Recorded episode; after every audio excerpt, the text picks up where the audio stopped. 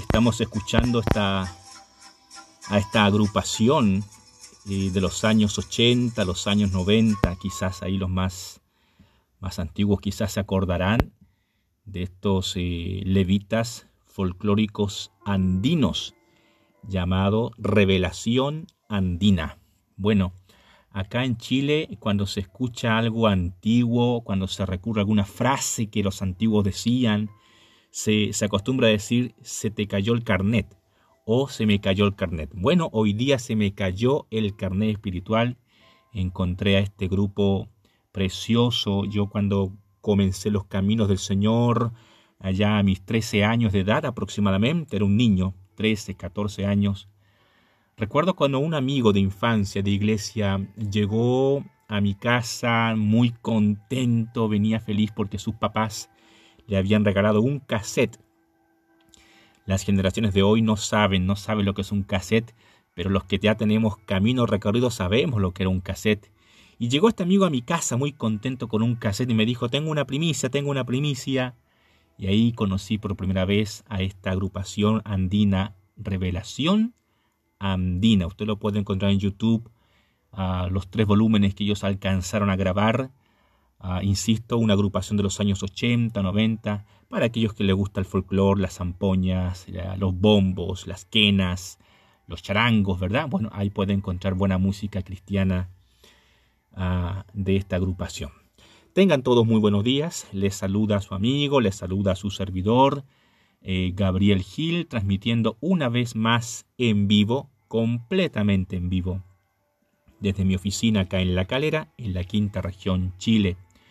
Hoy ya estamos a martes 2 de agosto del 2022. Miren cómo se nos va el tiempo. Ah, el Señor nos ha permitido llegar hasta, hasta este día, 2 de agosto. Son exactamente las 11 de la mañana con 40 minutos. Y quiero compartirles hoy palabra, palabra fresca, palabra que edifica, palabra que bendice. Y espero que las personas que se queden en la transmisión sean bendecidas con eh, la clase, la charla, la prédica, el consejo que traigo hoy para usted. Me están saludando, por allí me saluda Ana Herrera de Rivera, dice buenos días Pastor Gabriel, Dios le bendiga, aquí le escucho desde Guatemala, gracias Anita, si es que sigues en sintonía, vayan mis saludos para usted. Mari de Monje también saluda, dice amén desde El Salvador, bendecido día, gracias Mari por estar desde Centroamérica escuchando a este amigo Armando Quirós también nos saluda. Él dice, Dios le bendiga, pastor, y a cada uno de mis hermanos, saludos desde Ciudad del Carmen, esto es en Campeche, México. Gracias Armando por saludarme y por saludar a toda la hermandad que se está conectando. Sandra Marcela también saluda. Bendiciones, Pastor Gabriel, dice ella, Dios le bendiga a su familia. Gracias, Sandra. Gracias por acordarse de mi esposo y de mis hijas. Olga Bascuñán también nos saluda. Saludos, pastor, y a todos los conectados. Gracias, Olga, por eh, dar tus saludos a, la hermandad que se conecta hoy. Alejandro Antonio también, por supuesto, hoy está presente. Dice una vez más presente. Buen día, Pastor Gabriel. Y bendiciones a todos los presentes. 11 grados acá en Rengo. Bueno, acá también hace un poquito de frío, aunque eh, no tanto como los días anteriores. Gracias, Alejandro, por ah, saludarnos y por decirnos cómo está el clima por allá. Hoy quiero hablarles de un tema que en realidad no recuerdo bien. Usted me puede ayudar allí, los que, los que son mis fieles oyentes. No recuerdo bien si es que ya les compartí este tema o di algunas pinceladas del tema. Estuve buscando mis recuerdos mentales y, y, parece que ya les hablé de esto. Espero que no sea así. Y si llega a ser así, bueno, entonces vamos a creer firmemente que que Dios quiere recordarles una verdad ya enseñada o ya aprendida. Otros saludos están cayendo en este momento. Miriam Portilla me saluda. Eh, buenos días, pastor, dice ella. Saludos y bendiciones desde Ecuador. Gracias, Miriam, por estar desde la mitad del mundo con este, con este relator. Eva Rodríguez Cuadra también nos saluda. Buen día, saludos afectuosos, pastor, y todos los conectados. Gracias, gracias, Evita, también por tus saludos. Le decía entonces que no recuerdo bien si es que lo que hoy vamos a hablar eh, ya, les, ya les enseñé, ya les transmití en días anteriores. Si es así, Bueno, vamos a creer entonces que el Señor quiere recordarles una verdad ya aprendida. En Mateo capítulo 25 vamos a hablar acerca de la parábola de las diez vírgenes. Mateo capítulo 25 vamos a hablar acerca de la parábola de las diez vírgenes. Mateo capítulo 25 verso 1 en adelante comienzo a leer y dice así. Entonces el reino de los cielos será semejante a diez vírgenes que tomando sus lámparas salieron a recibir al esposo. Cinco de ellas eran prudentes y cinco insensatas. Versículo 3. Las insensatas, tomando sus lámparas, no tomaron consigo aceite, mas las prudentes tomaron aceite en sus vasijas juntamente con sus lámparas.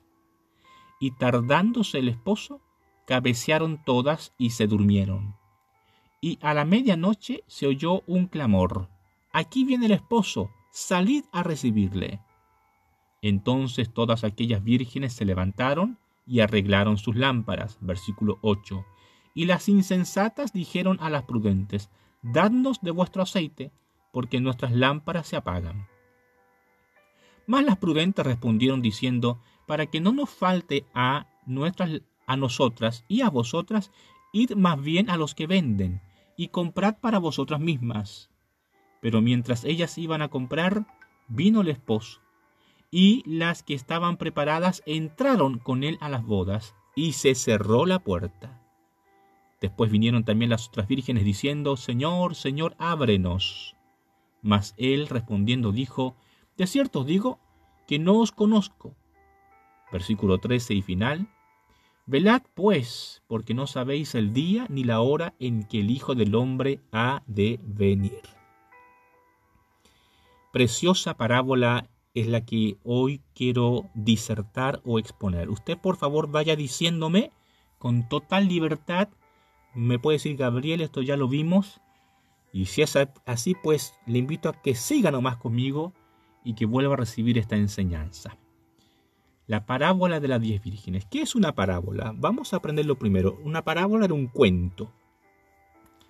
Una parábola era un cuento, era una retórica, un relato que los maestros antiguos y todavía en el día de hoy ciertos maestros usan parábolas o cuentos inventados para transmitir verdades de manera pedagógica o lúdica. Los relatos en estos cuentos no siempre eran ciertos, es decir, no siempre los personajes que aparecen en estas parábolas existieron, la historia no siempre fue real. Puede que sí o puede que no. Eso no era de importancia para el maestro que exhortaba con parábolas. Lo importante era la enseñanza en sí, no si los personajes o si la historia eh, se dio como tal, sino más bien la enseñanza. Entonces la parábola, estamos diciendo, es un cuento es un recurso pedagógico que los maestros utilizaban para transmitir verdades a los oyentes. Pues hemos de recordar que en los tiempos de Jesús no existían los medios que tenemos hoy, tecnológicos o eh, visuales o media, para transmitir verdades. Entonces, en los tiempos del maestro, em, los profesores de su época usaban mucho estos recursos parabólicos o cuentos o relatos para captar la atención de los oyentes. Y Jesús era un experto contador de cuentos. Relataba narraciones como ningún otro. Él atrapaba a la audiencia. Y aquí tenemos entonces la parábola o el cuento de las diez vírgenes. La verdad central no se centra en la virginidad de estas diez mujeres. Eh, algunos han intentado ahí cómo descentrar o desvirtuar el contenido de la parábola. El centro de atención no es la virginidad o la virtud, ¿verdad?, sexual de estas diez mujeres. Se le llama diez vírgenes o en otras versiones se les conoce como las diez damas de honor.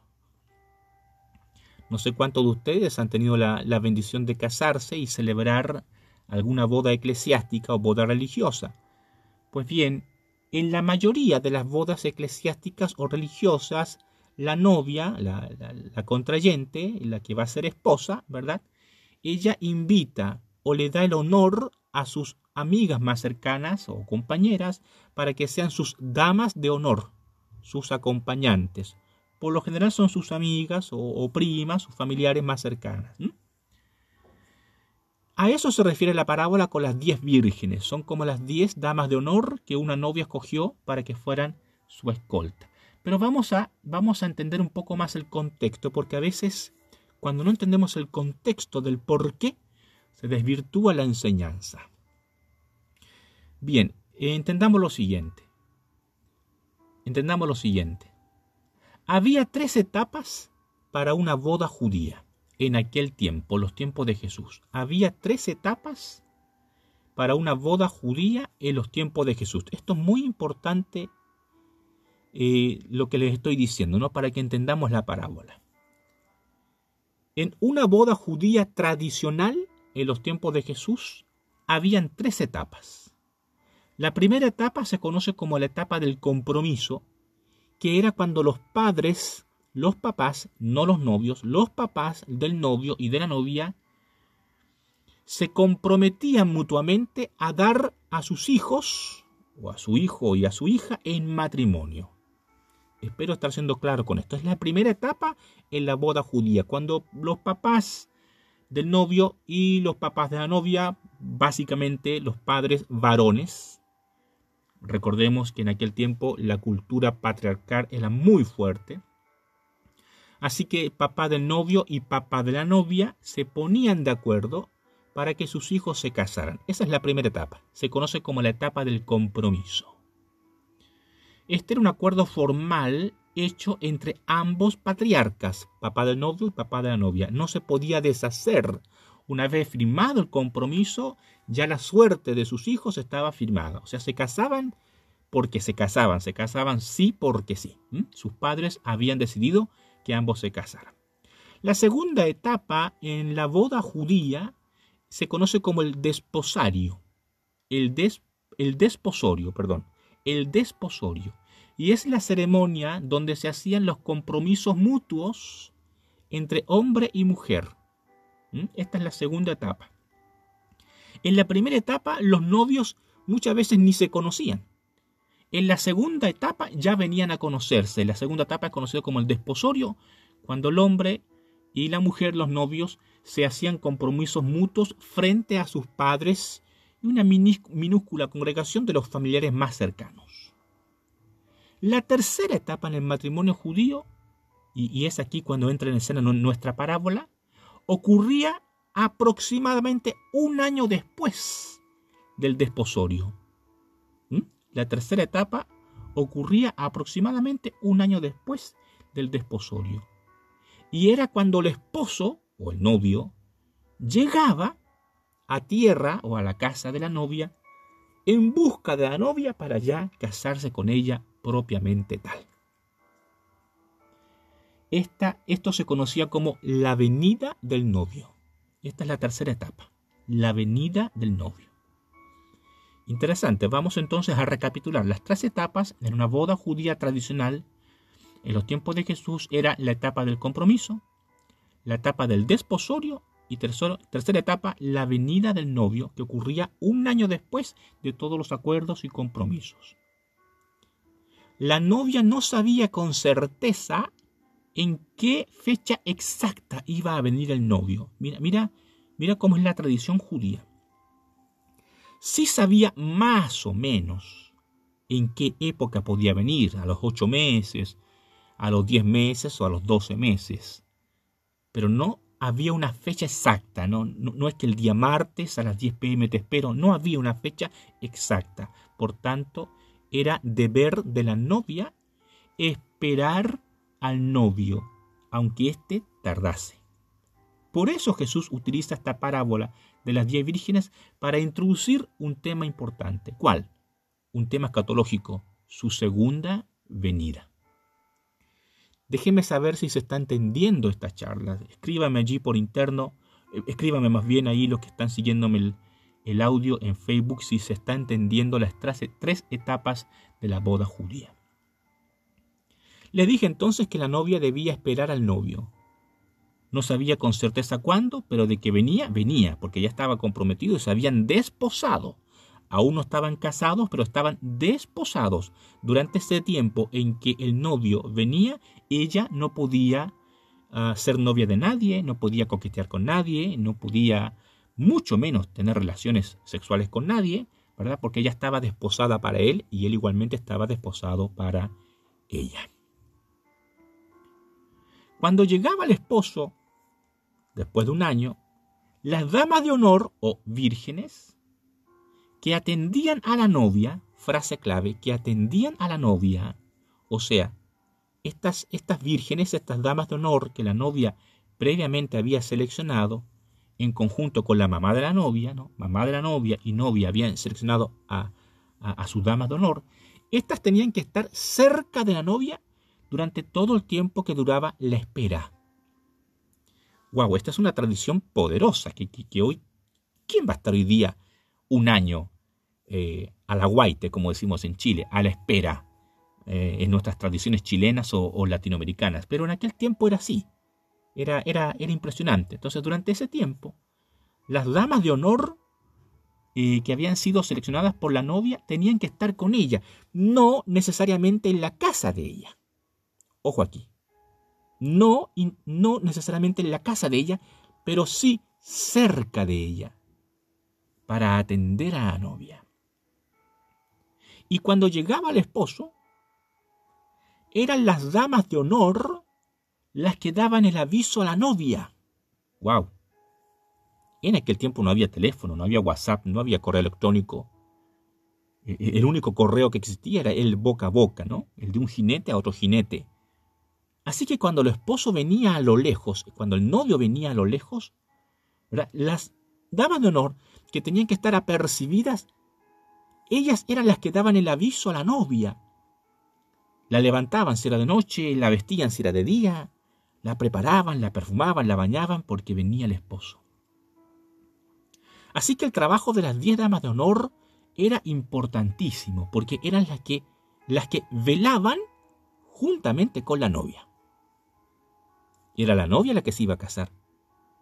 Pero las diez vírgenes o las diez damas de honor tenían que velar con ella. Algunos han especulado por qué el número 10, por qué 10 vírgenes, por qué no 5, por qué no 12. Bueno, en el contexto judío 10 es un número redondo, es un número pleno, es un número completo. Jesús escogió intencionalmente 10 para hablarnos de, de plenitud, integridad, completo. Pero ya en la parábola, Jesús hace una diferencia acá. Y vamos a leer otra vez el versículo 2. Dice, cinco de ellas, o sea, cinco damas de honor, eran prudentes y cinco eran insensatas. Cinco eran prudentes y cinco insensatas. La versión bíblica NTV dice, cinco de ellas eran necias y cinco eran sabias. Y, esto lo encontramos también en Mateo capítulo 7, versos 24 al 27, cuando Jesús habla de otra parábola, la parábola de los dos constructores. En esa parábola de Mateo 7, también Jesús habla de que un constructor era necio y el otro constructor era sabio. Uno era insensato y el otro prudente. Entonces Jesús usa el mismo recurso de Mateo capítulo 7 de los dos constructores, aquí en Mateo 25, para referirse a que un tipo de dama de honor, cinco de ellas eran insensatas o necias y cinco eran prudentes o sabias. Nótese que Jesús no, no usa las palabras malas o buenas. Intencionalmente no usa el concepto bueno o malo. Por tanto, no introduce aquí el concepto moral, pero sí un concepto de habilidad para la vida. Hay que estar alertas hay que estar preparados, hay que estar despiertos. Por eso, algunas personas, aunque son buenas, no están despiertas, no están alertas. Leamos, versículo 3.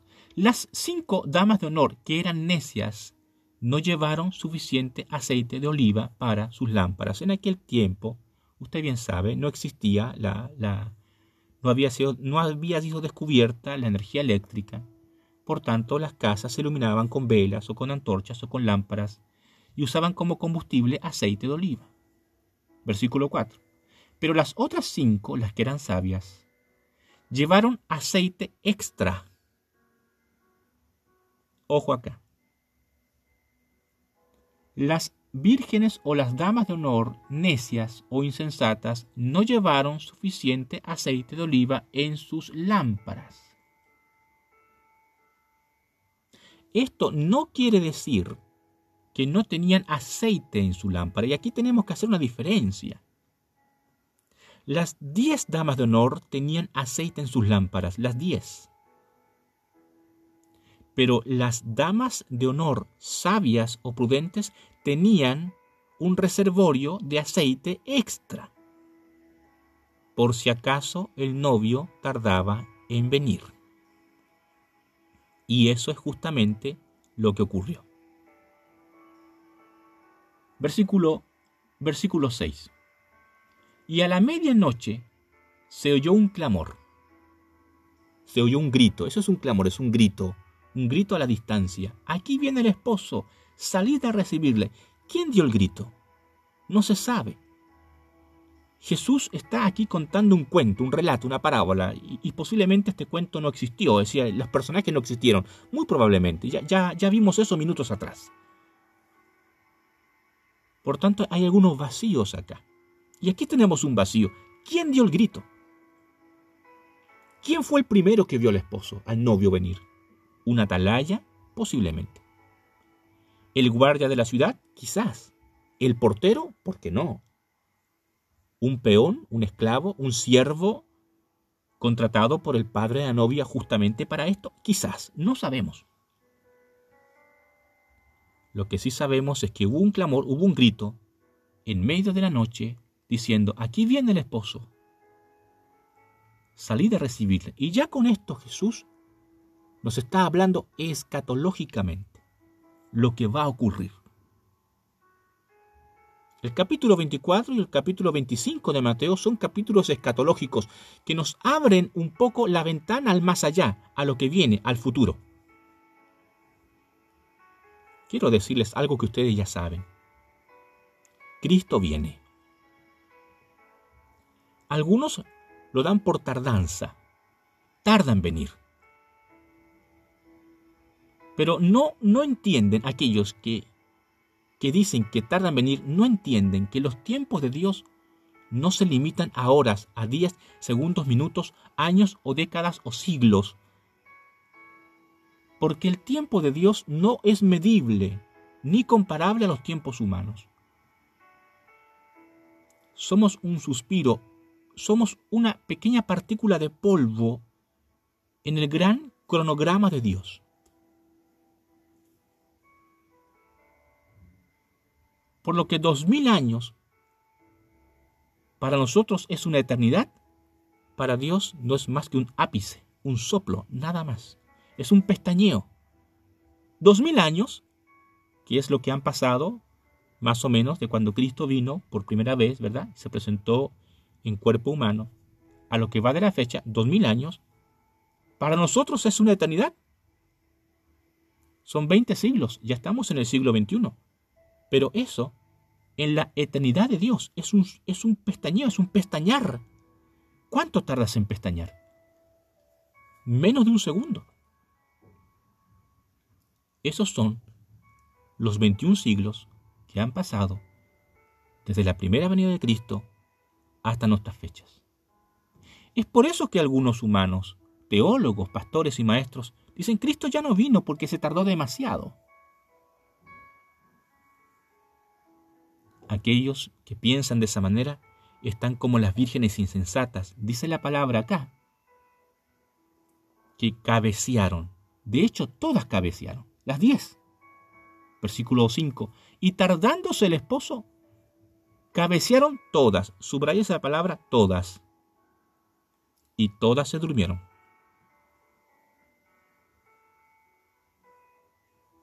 Estamos en un tiempo, amados, en que la iglesia está dormida. La secularización, el mundo, la sociedad, las ideologías extrañas a la palabra, el progresismo desatado han hecho que la iglesia se duerma. Y hay muchos discípulos dormidos. Hay muchos que antes tenían su llama encendida. El fuego del Pentecostés estaba en ellos, estaba en ellas. Pero hoy están dormidos. Ya no buscan a Dios como antes. Ya no creen en sus promesas como antes. Muchos de nuestros compañeros y compañeras que servían al Señor hoy militan en las filas del mundo. Contrarios a la palabra, algunos se han vuelto en contra de la iglesia con herejías impresionantes.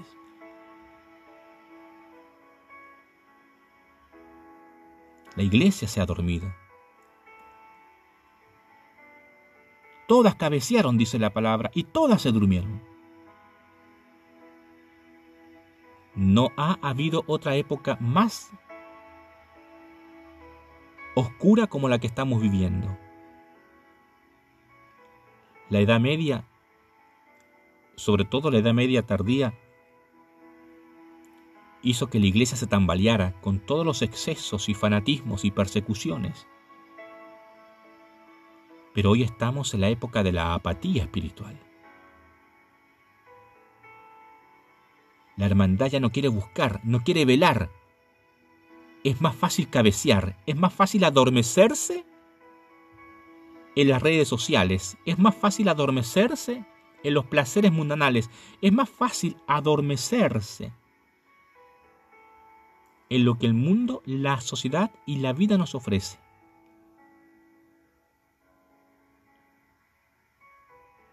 Pero a la medianoche dice la Biblia, se escuchó la voz. Ya viene el esposo, ya viene el esposo, salid a recibirle. Y asimismo un día escucharemos una gran voz, trompetas en el cielo, anunciando la llegada del novio. No sé cómo esto va a ocurrir. Mi, imaginación es limitada, ¿no? no alcanzo a comprender cómo esto va a ocurrir. pero vendrá el tiempo en que se escuchará la voz de trueno y poderosa. Cristo ha llegado. Versículo 7. Entonces todas aquellas se levantaron y arreglaron sus lámparas. Recuerden que estaban durmiendo todas. Más las prudentes, perdón, versículo 8, y las insensatas dijeron a las prudentes, dadnos de vuestro aceite, porque nuestras lámparas se apagan.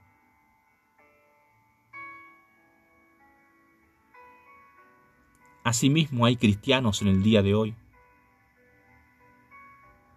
que tienen lámparas, tienen la experiencia, tienen la palabra, tienen el recuerdo, pero ya no tienen combustible espiritual. Cristianos nacidos y criados en cunas evangélicas, que cuando fueron niños o jóvenes asistieron a la iglesia y algunos hasta lideraron, predicaron, enseñaron, pero, pero ya no más. Aún tienen sus lámparas. La semilla está en ellos, pero no hay aceite en sus vidas. Danos de vuestro aceite, le dijeron a sus compañeras, porque nuestras lámparas se apagan. Verso 9. Más las prudentes respondieron diciendo, para que no nos falte a nosotras y a vosotras, id más bien a los que venden y comprad para vosotras mismas. Y aquí vemos una respuesta atípica, porque según el mismo cuento, según la misma parábola, el novio está llegando a medianoche y a medianoche todo el comercio estaba cerrado en, en el Israel del tiempo de Jesús. La versión NTV dice, las sabias le contestaron, no tenemos suficiente para todas. Vayan a una tienda y compren un poco para ustedes.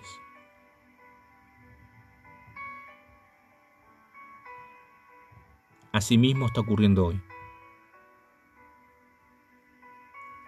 Hay muchos discípulos que están recurriendo a diferentes tiendas para llenar sus lámparas con aceite que no viene del Señor. Muchos discípulos y discípulas que se han llenado con doctrinas falsas, con corrientes contrarias a la palabra, llenan su vacío con horas y horas de videos, redes sociales, deporte, salidas familiares, comidas en el campo, vacaciones eternas.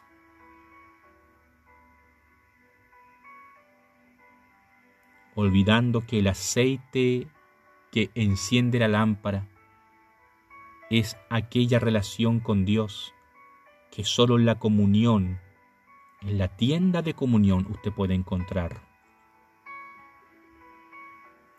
Vayan, vayan y compren aceite para ustedes. Versículo 10. Pero durante el lapso en que se fueron a comprar aceite, llegó el novio. Entonces las que estaban listas entraron con él a la fiesta de bodas y se cerró la puerta con llave.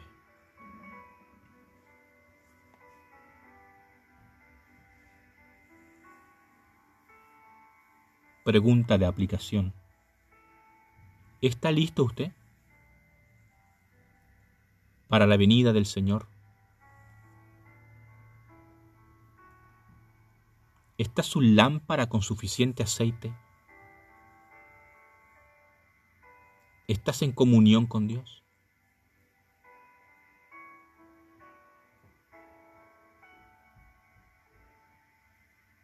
Más tarde, cuando regresaron las otras cinco damas de honor, se quedaron afuera y llamaron, Señor, Señor, ábrenos la puerta.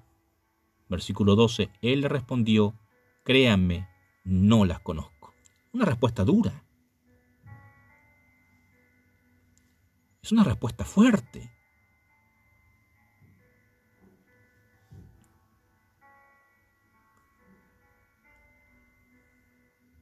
Llegará el día, amigos, en que el Cristo que hemos predicado volverá y no todos entrarán. Por más que se predique de un Dios buena onda, un Dios que es todo misericordia, un Dios que es todo tolerancia, ese mismo Dios también es fuego consumidor. Y muchos quedarán afuera y aunque algunos digan, Señor, en tu nombre echamos fuera demonios, Señor, en tu nombre escribimos libros, Señor, en tu nombre ah, grabé todos los días la palabra del día, Señor, en tu nombre eh, hice viajes misioneros, Señor, en tu nombre construí templos, Señor, en tu nombre di ofrendas y diezmos, Señor, en tu nombre presté mi casa para que ahí se levantara un culto. Si no tienes aceite en tu lámpara, si no hay comunión, quedará fuera. Entonces escuchará la voz del Señor decir, créeme, no te conozco. Qué tremenda palabra es esta, amigo. Yo, yo sé que esta palabra no es popular, sé que esta palabra no gusta mucho, sé que esta palabra no quizás no va a ser apreciada, porque lo que vende hoy, lo que está de moda hoy, lo que es tendencia hoy es, es el Dios que es el Dios que acepta todo. Eso es lo que se predica hoy. No, necesitamos arrepentimiento, porque Dios lo acepta todo. Cuidado. El versículo 13, Jesús sentencia y cierra la parábola de esta manera. Así que ustedes también deben estar alerta, porque no saben el día ni la hora de mi regreso.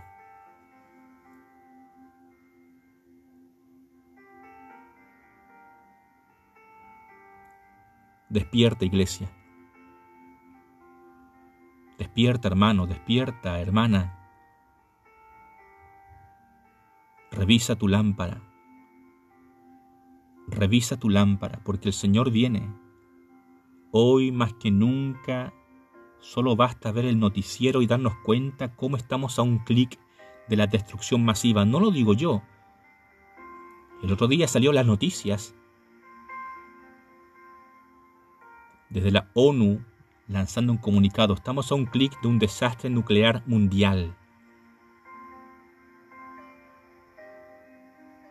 Esta humanidad ya no da más. La perversión, la maldad es tan profunda que la única forma en que este mundo se salve es purgándose, limpiándose de la raza humana. El mundo se va a acabar.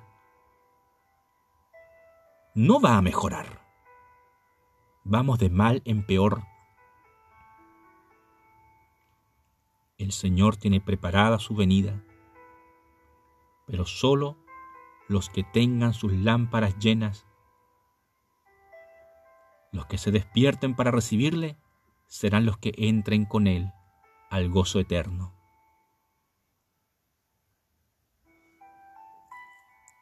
Que el Señor te bendiga, que el Señor te guarde Espero que esta palabra haya servido a quienes estuvieron conmigo hoy. Oremos, oremos juntos.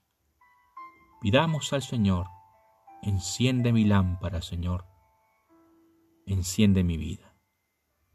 Padre bueno y Padre amado, quiero orar hoy día, Señor, por los oyentes a esta palabra. Señor, Necesitamos mensajes como estos que nos despierten, que nos hablen de los tiempos futuros, mensajes escatológicos que nos llamen al arrepentimiento, al cambio de vida, para que podamos ser despertados. Porque al igual que estas diez vírgenes, que estas damas de honor, muchas veces estamos cabeceando, jugando a ser cristianos, jugando a ser discípulos, pero tú nos llamas hoy día, Señor, a despertarnos, a despertarnos a la comunión contigo, a abrazar un estilo de vida completamente diferente a como el mundo nos ofrece. El mundo se está por acabar, Señor. Esto ya no da para más. La gran purga, la gran limpieza ya viene.